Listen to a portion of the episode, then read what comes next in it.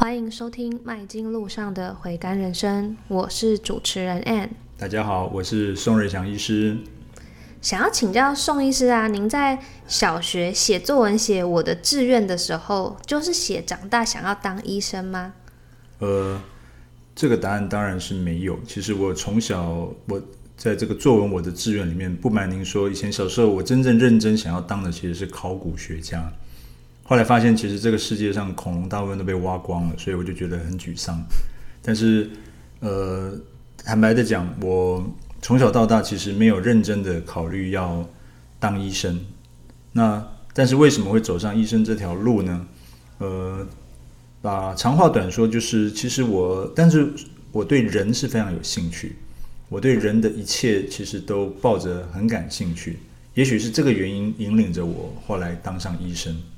因为医生其实一个最大的，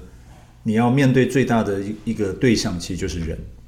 不管他的疾病的各各式各样的，他的你就是要跟人相处，跟病人本身相处，跟病人的家属相处，还有需要跟医护的团队人员相处，所以这件事情让我对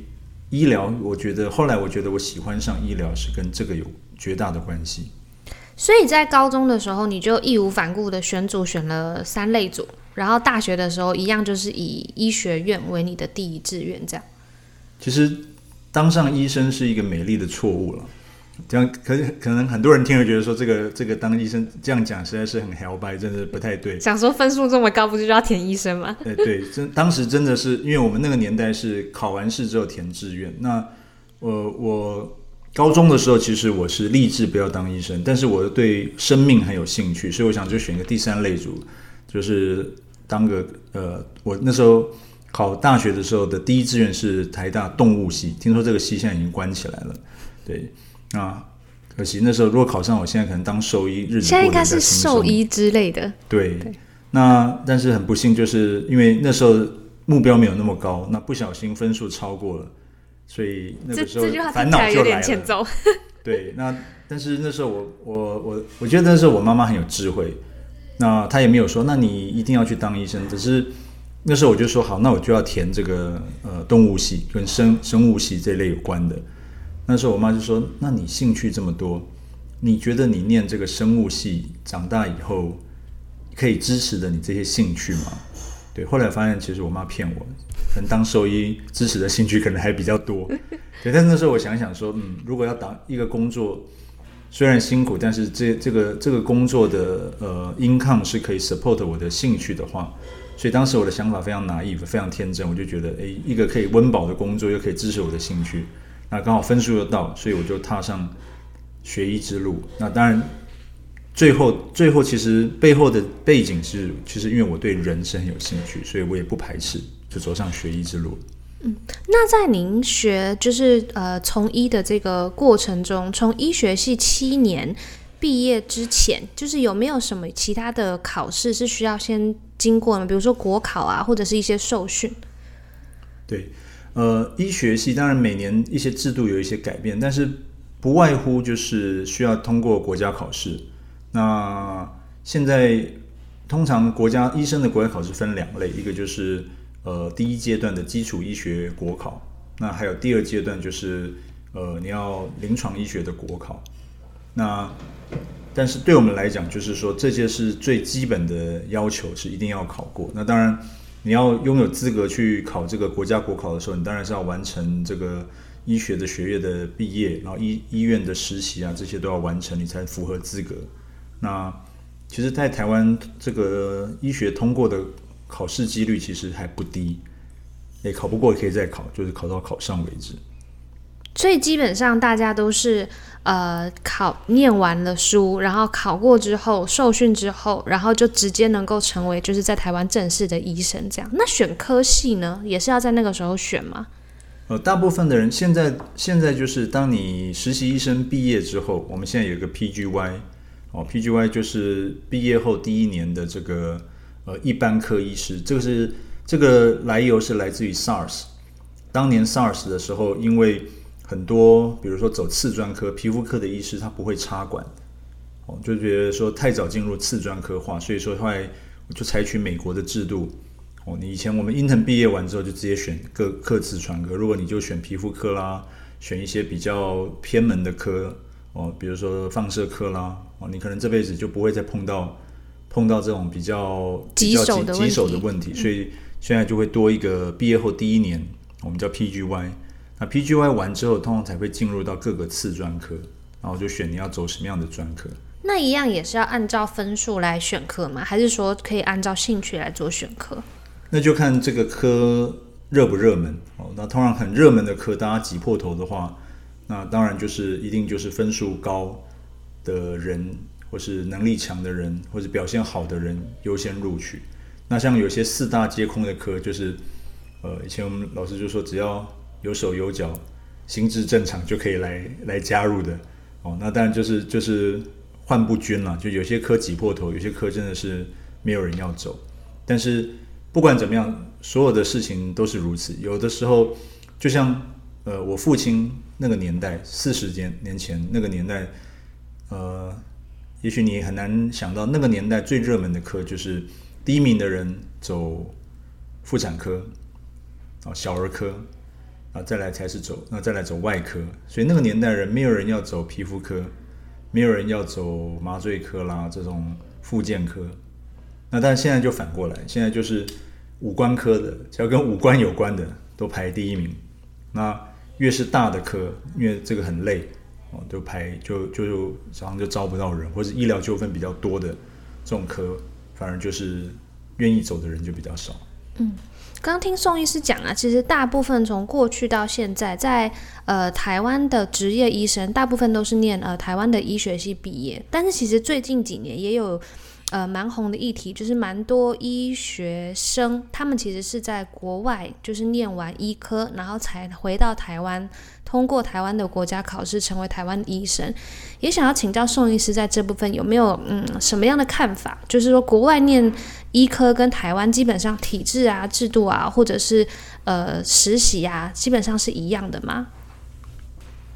嗯、呃，这个这个议题，其实，在我们圈内常常很多人会讨论。那我 personally 我认为，呃，医学的训练，不管你在哪里训练，其实当然以游戏规则，就我们刚刚前面讨论过，就是只要你是一个呃合格的医生，你考过国考，你有 medical license，就是你有医师执照，那理论上就是国家认同你是一个你是一个正式正式的医生。对，那那接下来就是这个人的 performance 好不好？绝对不是跟这个人的过去，也许过去会影响一点点。那但是为就是我我也观察到很多的住院医师，然后从各个学医学院毕业的。那我们也呃，我也我也带过这个呃，比如说波兰医学院毕业的，菲律宾医学院毕业的，哦这样的这样的医学医学背景毕业的人。那我觉得最重要的是从那个点之后，你怎么样累积你的临床经验。对，所以它是一个无限的赛局。现在一个很热门，就是有限赛局跟无限赛局。就是当这个赛局只要这个医疗这个医疗的行为一直往下延长，你累积的经验越多，你在这个领域累积越来越多经验，我觉得那才是最有价值。对一个人从哪里毕业，因为在美国，呃，可能因为我们台湾跟国外签约的，就是国外承认台湾 medical license 的国家并不多，因为我们邦交国很少。但是你想想，在欧盟。欧盟其实你在任何一个地方拿到医师执照，你是可以在欧盟所认可的任何国家去执业。所以他们比如说西班牙人会在法国执业，哦，那那这那大英国协更不用讲，你只要在大英国协任何一个地方拿到医师执照，你可以在纽西兰，你可以在澳洲，可以在香港执业。那美国的医师执照更是如此。那反过来讲，我们台湾人，如果你去。你去美国可不可以当医生？可以，你只要一样考过那边的医师国考，你一样可以从那边当 intern、当 PGY 一路这样上去。我们台湾也有也有很多人，呃，也没有到很多了。有一些人在医学院毕业之后，他选择去美国念完书之后，顺便在那边考到医师执照，他就在美国执业。所以这没有什么，我觉得这就是这没有什么好与不好，重点是。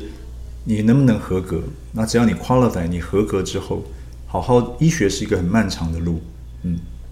那其实，在台湾啊，很多呃医学系的学生毕业之后，他们并没有就是选择留在呃 PGY 的医院工作，或者是留在就是正式的教学医院里头工作。很多人反而是选择呃出去自己开业。那也想要请教宋医师，您毕业之后啊，会选择留在医院工作的原因是什么呢？那医院里面的生态是不是也可以跟我们大家一起来分享？对，呃，其实台湾的医疗。应该说，从它是一个金字塔型，当然最重要的还是需要基层医疗。那我可以给你一个数据，就是我们到现在已经毕业二十年。那我们毕业，我们班上当时毕业的时候一百五十个人。那其实现在留在真正留在地区医院、地区教学医院或医学中心以上的，大概不到三分之一。那其实很很少诶，所以三分之二人都是去开业或者从事其他工作了吗？呃，从事其他工作的非常少的，就是。玩股票的啊，然后我有学弟是后来弃医去当声乐家，这个大概是 minority 非常非常少。那大部分的人其实就留在基层医院，呃，自己开诊所了，或者就是呃，或者就是给人家请，就是做基层医疗这一块。那毕竟这也没有错，不然一年台湾毕业一千个医生，医学中心挤不下这么多人。那当然就反，所以反过来说，呃，要问问看自己到底喜欢。留在一个什么样的，自己喜欢留在一个什么样的一个环境工作？好，所以讲到这边呢，也许今天你听到这个 podcast 的人，也许有一些人是呃，你也许是高中生或大学准备考大学，你未来考虑想要当医走上医生这条路，或者有些人现在你已经是正在念医学院，你不知道未来你再过几年之后，你的人生道路要怎么走？那就像我刚刚讲的。呃，医疗是一个金字塔。那如果你选择做做一个基层医疗，其实很需要，台湾很需要这一层基层医疗的人员。那这样的工作就是，我把医生其实可以分作教学、服务跟研究。那如果你要做临床工作，基本上你就是要服务，哦，那服务才会产生价值嘛，才有收入，哦，这是很现实、很直接的。那如果你在基层医疗工作，那几乎上你百分之九十九的时间。都是在做服务，做到临床临床的服务。那但每天你就是看病人，那但是就是能因为临床工就是第一线的这个基层医疗，你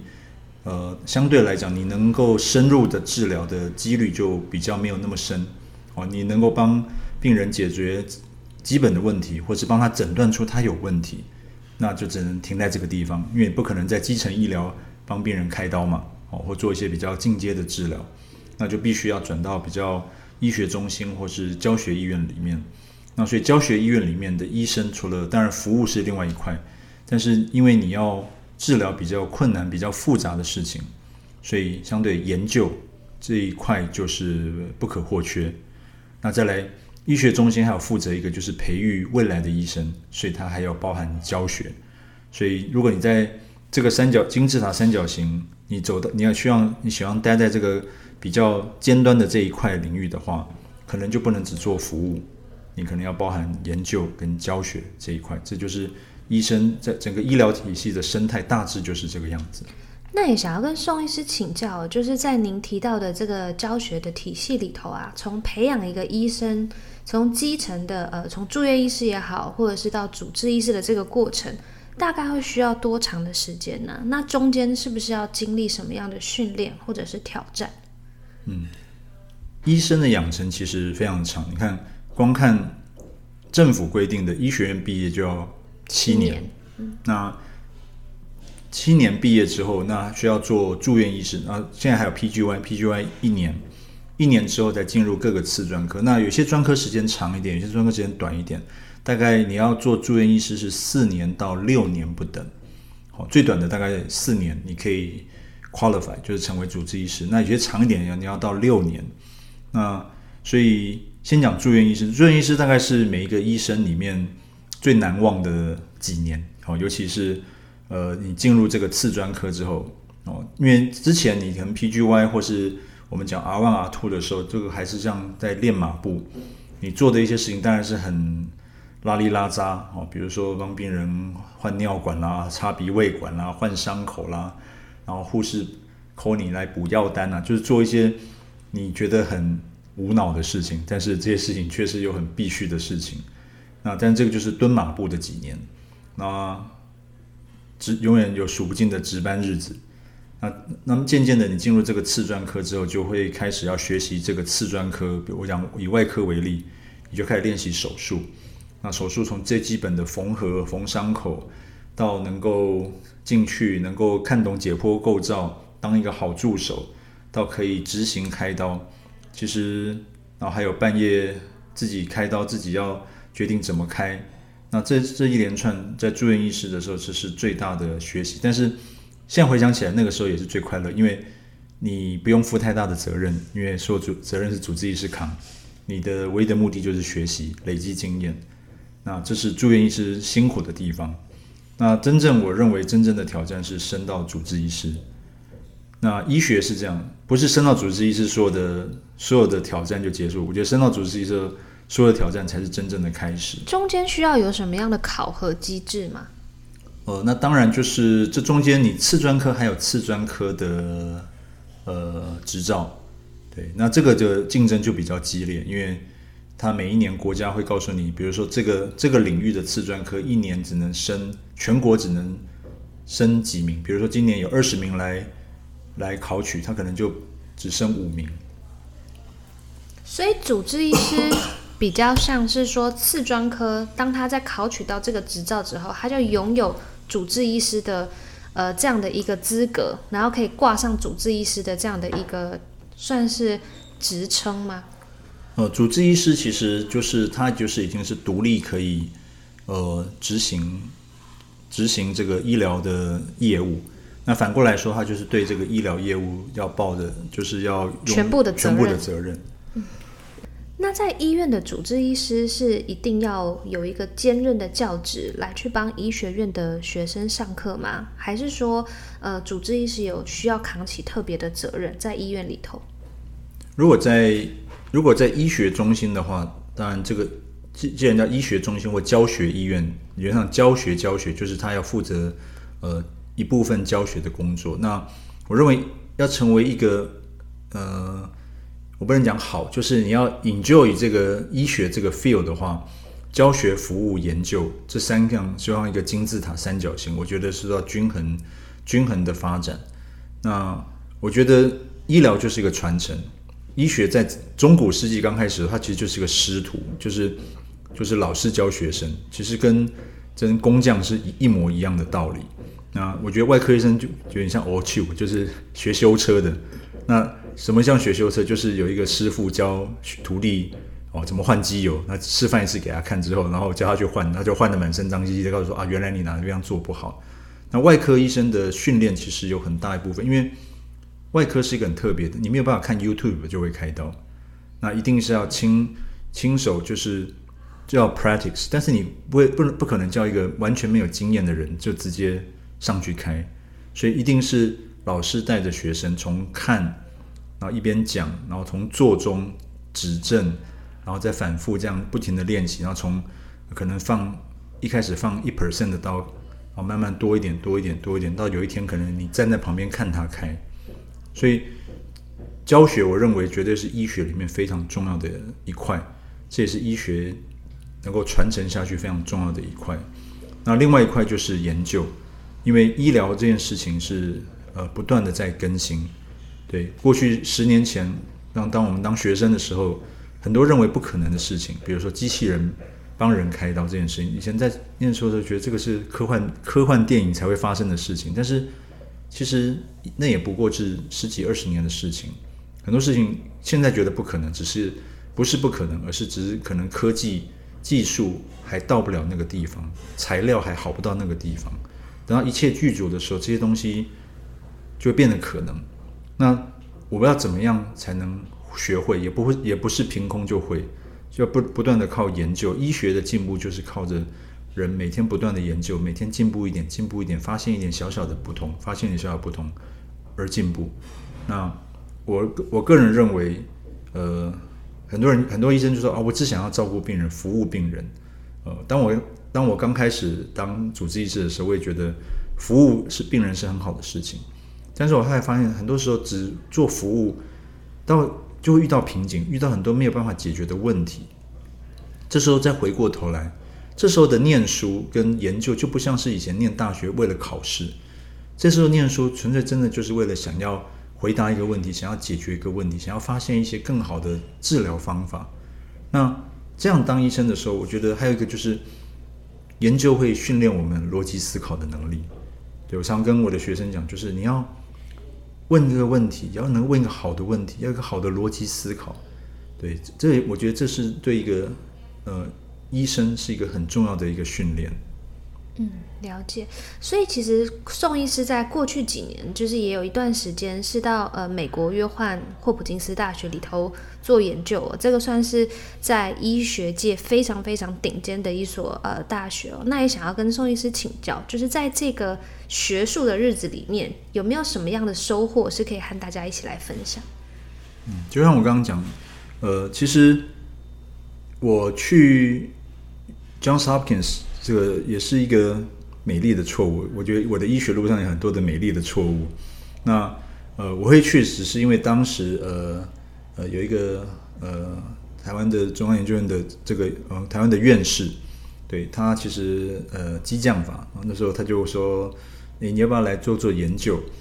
那那时候我就我就很明白的跟这个院士说，就说我很了解我自己。我我我只对人有兴趣，我对那个做老鼠实验，我对老鼠没有兴趣。那他就说，真的就是说我对服务很有兴趣，但是只是那时候我不了解研究是什么，那我所以我很排斥。然后就然后他那时候他就激将我，就说，嗯、呃，看来你很了解你自己，但是你没做过的事情，你怎么知道你不适合？哦，我就当时我就被那个被那个鱼钩给勾住了，勾住。对对对，他知道我非常的这个自以为是那。他他就是来挫挫我的锐气，那我就说好，那我来试试看。那我就要证明证明你说的不对，对，就没想到证明我是错的，对，就是原来因为我从来没有好好认真的去做过研究，那在那边我觉得真的就是大开眼界。我觉得倒不是说有什么学术上多多伟大的成就，而是在那边我学到了呃思考问题的方法，学到了做学问的态度。然后学到了，我觉得对这个世界充满的好奇，对对很多的问题是抱着一个 open-minded 的心态，这是我觉得，呃，在医疗上对我来讲这一生不止不不止医学的领域，我觉得对很多事情都有很大很大的收获，所以我也很鼓励，如果你今天在听，你是一个医生，我我真的是强烈的鼓励，呃，不一定一辈子都要做研究，但是。这件事情会让我们开开我们的眼界，对，不然医学其实真的就是一个白色的巨塔，常常窝在里面觉得自己很厉害，但是去外面看才知道，原来人世间的事情，还有医学还有各个领域，其实有非常非常多我我们的未知。对，我在那边遇到很多的，我曾经这个坐电梯的时候遇到一个呃大师，这个人是号称要等着得诺贝尔奖的。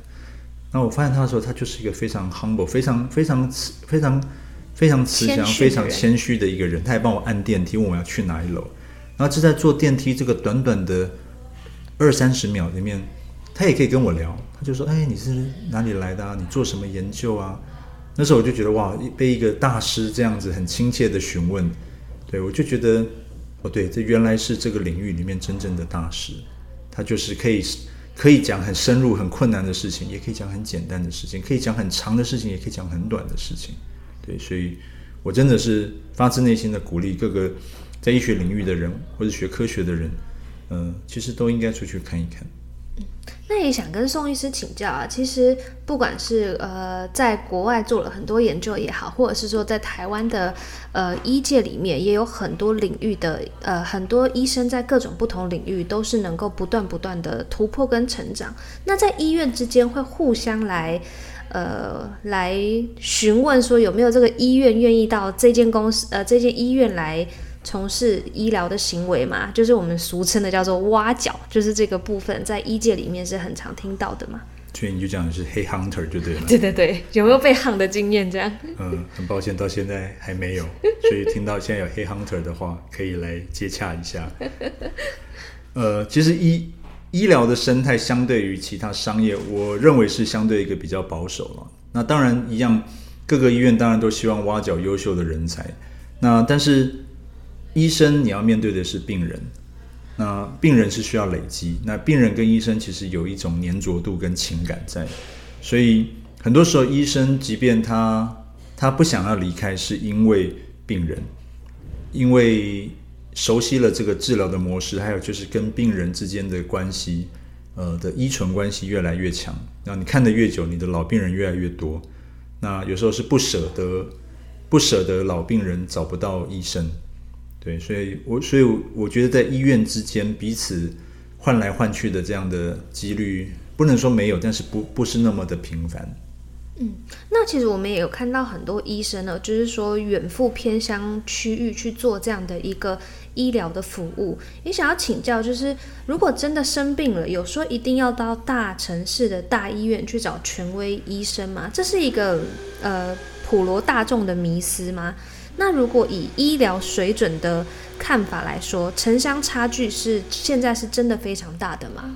嗯，这是一个很好的问题，就是呃，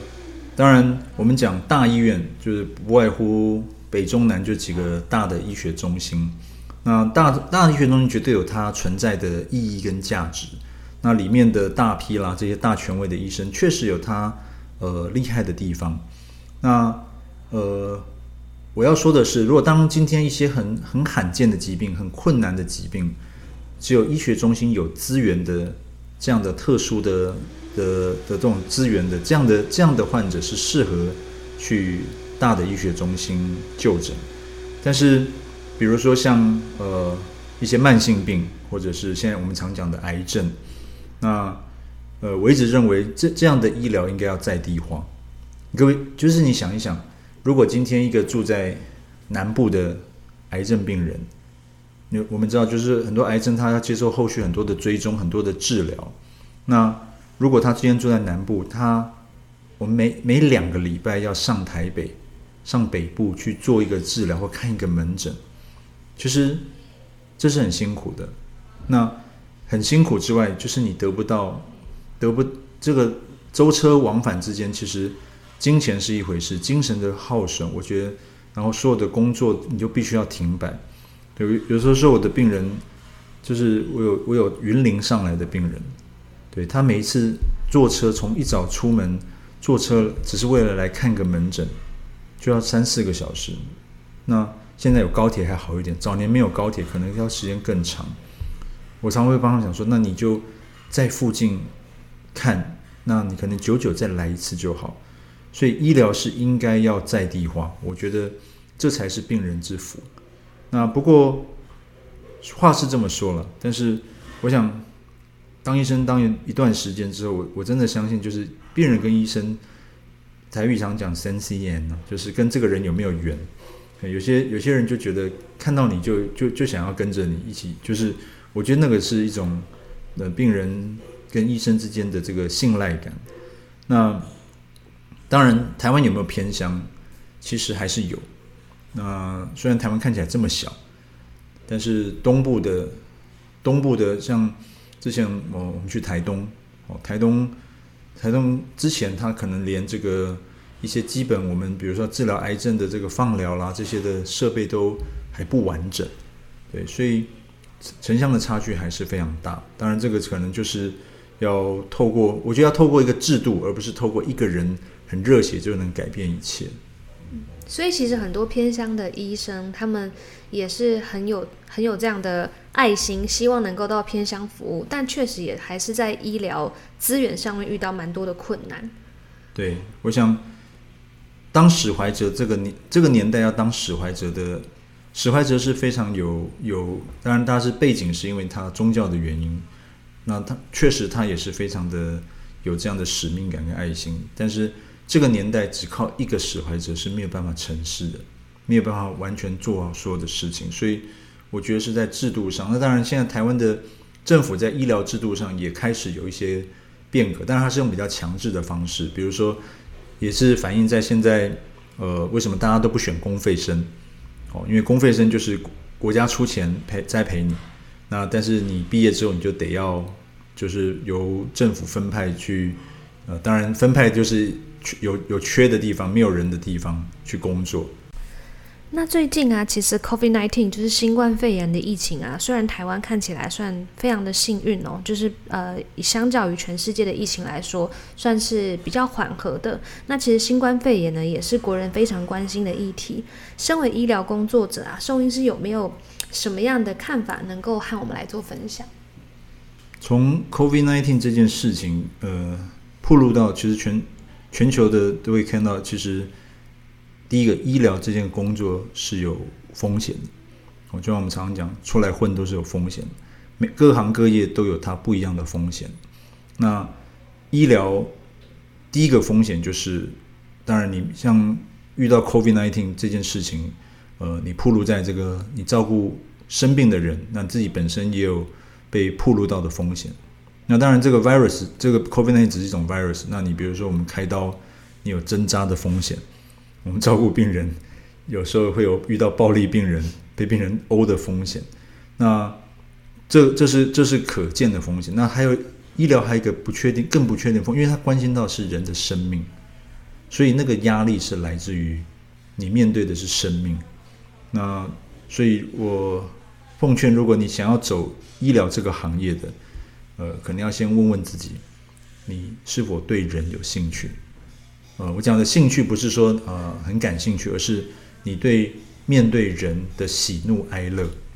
好与不好、生离死别这件事情，你是否抱着一个宽大悲悯的心？是否你可以容忍这件事情？是否你可以呃有这个有这个心理的的我们讲心心理的这个准备去面对这些事情？但但这事情不是说呃一次就可以到。但是，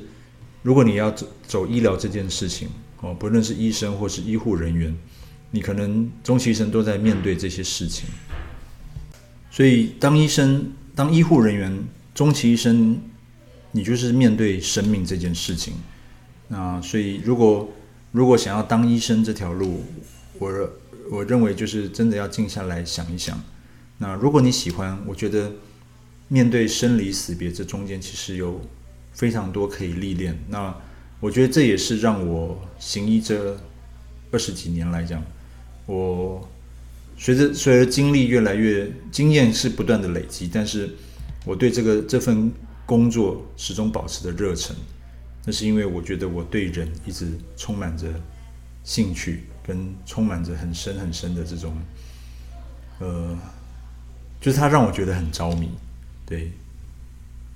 好的，非常感谢今天宋医师能够跟我们分享，就是不管是在呃医院里面的医疗体系的一些呃过程也好，或者是在呃去美国进修的经验也好，都非常感谢我们，让我们有机会听到就是这么多的呃不管是医疗资讯啊，还是宋医师自己的人生体验。那今天的呃 podcast 就到这边。那如果大家很有兴趣跟我们一起来互动的话，欢迎大家可以到粉丝专业搜寻。肝脏外科宋瑞祥医师来跟我们分享，就是您在医疗上遇到的问题，或者是在医病关系中，你有很多有趣的故事，也都可以和我们一起分享。那今天的 podcast 就到这边，谢谢大家。好，拜拜。